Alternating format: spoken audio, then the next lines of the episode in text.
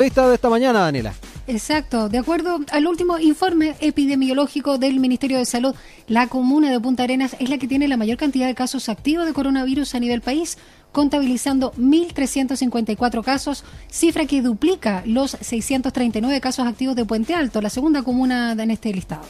Este miércoles partió la restricción vehicular, además en la capital de Magallanes, iniciativa que busca reducir la movilidad de la población ante la gran cantidad de contagios de las últimas semanas, a pesar de regir una cuarentena total en la zona.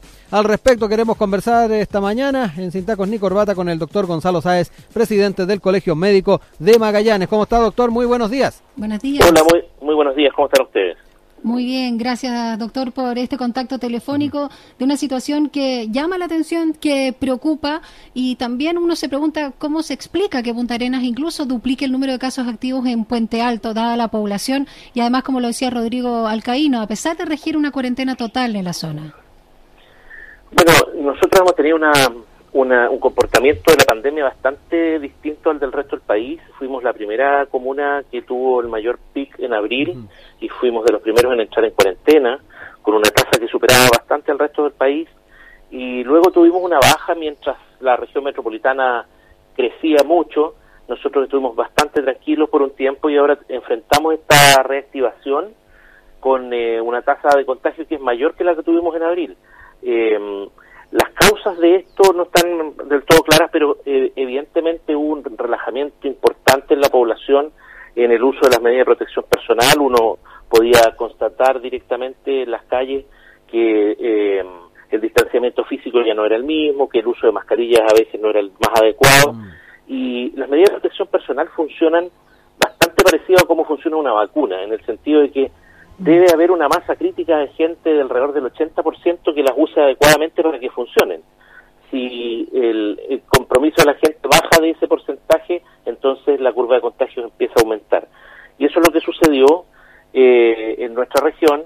Se empezaron a presentar casos, eh, focos familiares, focos de reuniones sociales, eh, hicieron aumentar el número de casos nuevos y yo creo que también la cuarentena que se que se dictó fue bastante tardía eh, y en eso hemos sido bastante críticos respecto de que el plan paso a paso es muy efectivo para desconfinar, pero no tiene la misma efectividad para reconfinar. Cuando las cifras empiezan a, a echarse a perder, lo lógico es volver directamente a la fase 1 y no empezar a recoger gradualmente las restricciones. Doctor, eh, ya que toca el tema del plan, en conversaciones que hemos tenido con autoridades municipales, con alcaldes, eh, también eh, hay cierta crítica en la forma en que se estableció este paso a paso, que se pensó un poco o se generó pensando en la región metropolitana más que en el resto del país. ¿También tiene algún grado de efecto el que se haya pensado este plan de esa manera? Bueno, yo tengo algunas dudas respecto de cuáles son los indicadores que se utilizan para ir desconfinando eh, puesto que no son de lo más de, lo más estricto. Si uno ve otros países donde les ha ido muy bien con la pandemia, los indicadores son más estrictos que los que hemos adoptado en Chile. Pero en, Punta Arena, al menos eso eh, está lejos de suceder porque en este minuto vamos con la curva hacia el otro lado.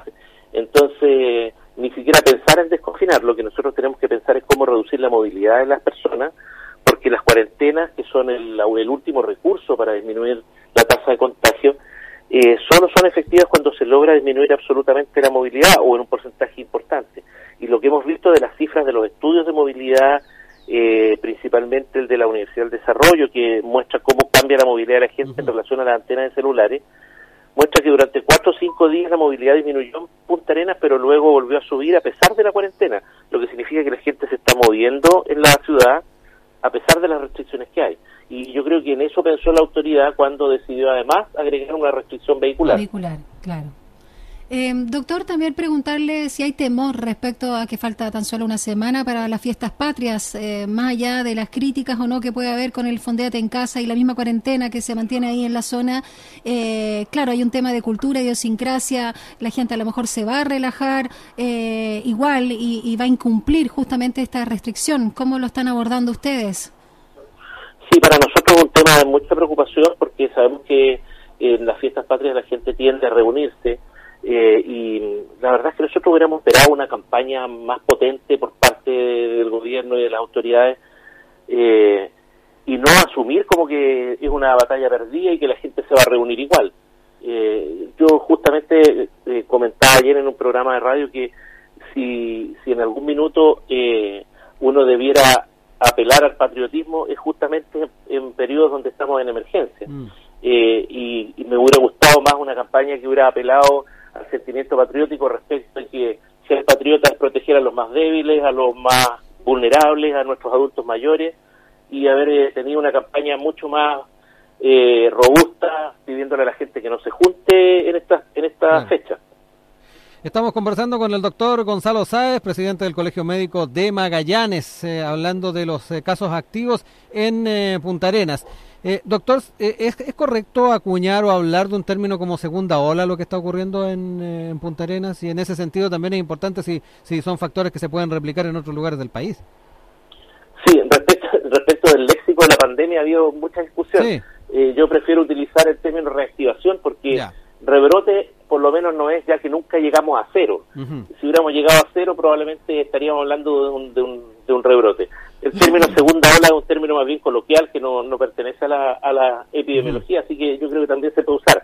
El hecho está en que nosotros estuvimos complicados en abril, con números menores que los que teníamos ahora, y ahora tenemos una tasa de casos activos que es cuatro veces la que tuvimos en abril. O sea, es, es eh, bastante preocupante y creo que además debería ser muy preocupante para el resto del país porque así como nosotros nos adelantamos en, esta, en la primera hora de abril al resto del país, nosotros podríamos estar mostrando lo que va a suceder en el resto del país en, en un par de semanas o en un mes más.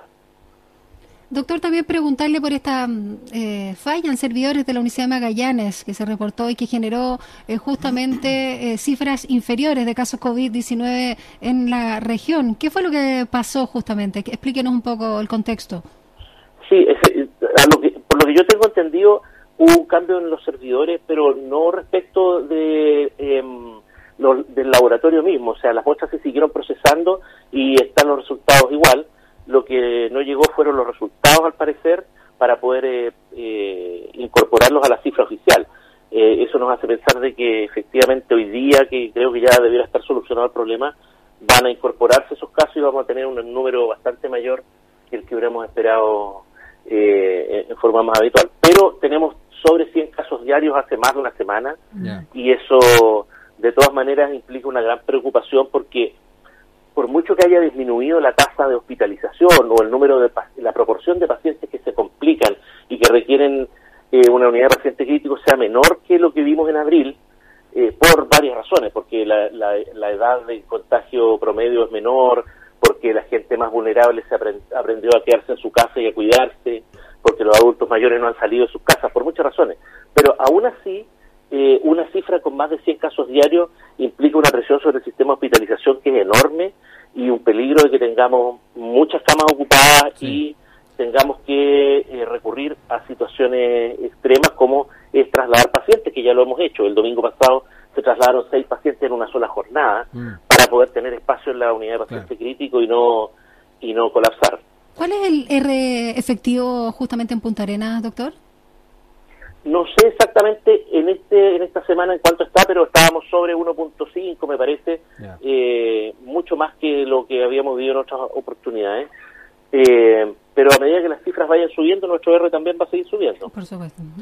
Eh, eh, ya para ir cerrando, doctor, eh, el día de mañana por venir y Puerto Natales van a entrar en cuarentena. cuéntenos un poquito también cómo han estado siguiéndole la huella a, el, a los contagios justamente en estas en estas dos comunas y, también en lo que tiene que ver con el panorama a nivel regional.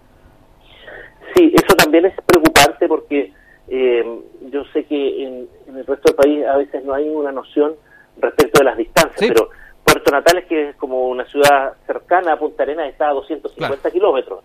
Eh, y habían sido, tanto Puerto Natales como, como Porvenir, habían sido eh, ciudades que se habían mantenido bastante eh, bajas en su número de contagios y ahora ya empezamos a tener números que son un poco más preocupantes. justamente ahí donde existen en, en, Puerto Natales un hospital tipo 3 y en Porvenir un hospital comunitario, es donde tenemos que tener mucho cuidado de que se presentan casos que requieren atención, puedan ser derivados rápidamente a Punta y es ahí también donde nosotros necesitamos tener un sistema de, de paciente crítico que sea capaz de absorber no solamente los casos de Punta Arenas, sino que los de esas otras dos localidades. Lo mismo pasó cuando Puerto Williams, eh, la comunidad de Cabo de Hornos, que también ha tenido un comportamiento preocupante porque eh, es una localidad pequeña, pero que ha tenido algunos, ha, tenido una tasa de contagio importante, también ha tenido que trasladar pacientes a Punta Arenas. Queremos agradecerle por este contacto telefónico al doctor Gonzalo Sáez, presidente del Colegio Médico de Magallanes, eh, darnos cuenta también de cómo está Punta Arenas particularmente y también eh, las otras ciudades de la región. Muchísimas gracias por este contacto telefónico. Ojalá que la gente cuando se da cuenta ¿no? de estos índices lamentables y a través también de los medios de comunicación se hacen estos reportes de forma masiva, tomen más conciencia, lo que decía también de la mascarilla. No, no hay que usarla debajo, por debajo de la nariz no sirve de nada. Muchas gracias, eh, doctor. Que tenga un lindo día jueves. Muchas gracias, muy amable. Que esté muy bien, doctor. Chao.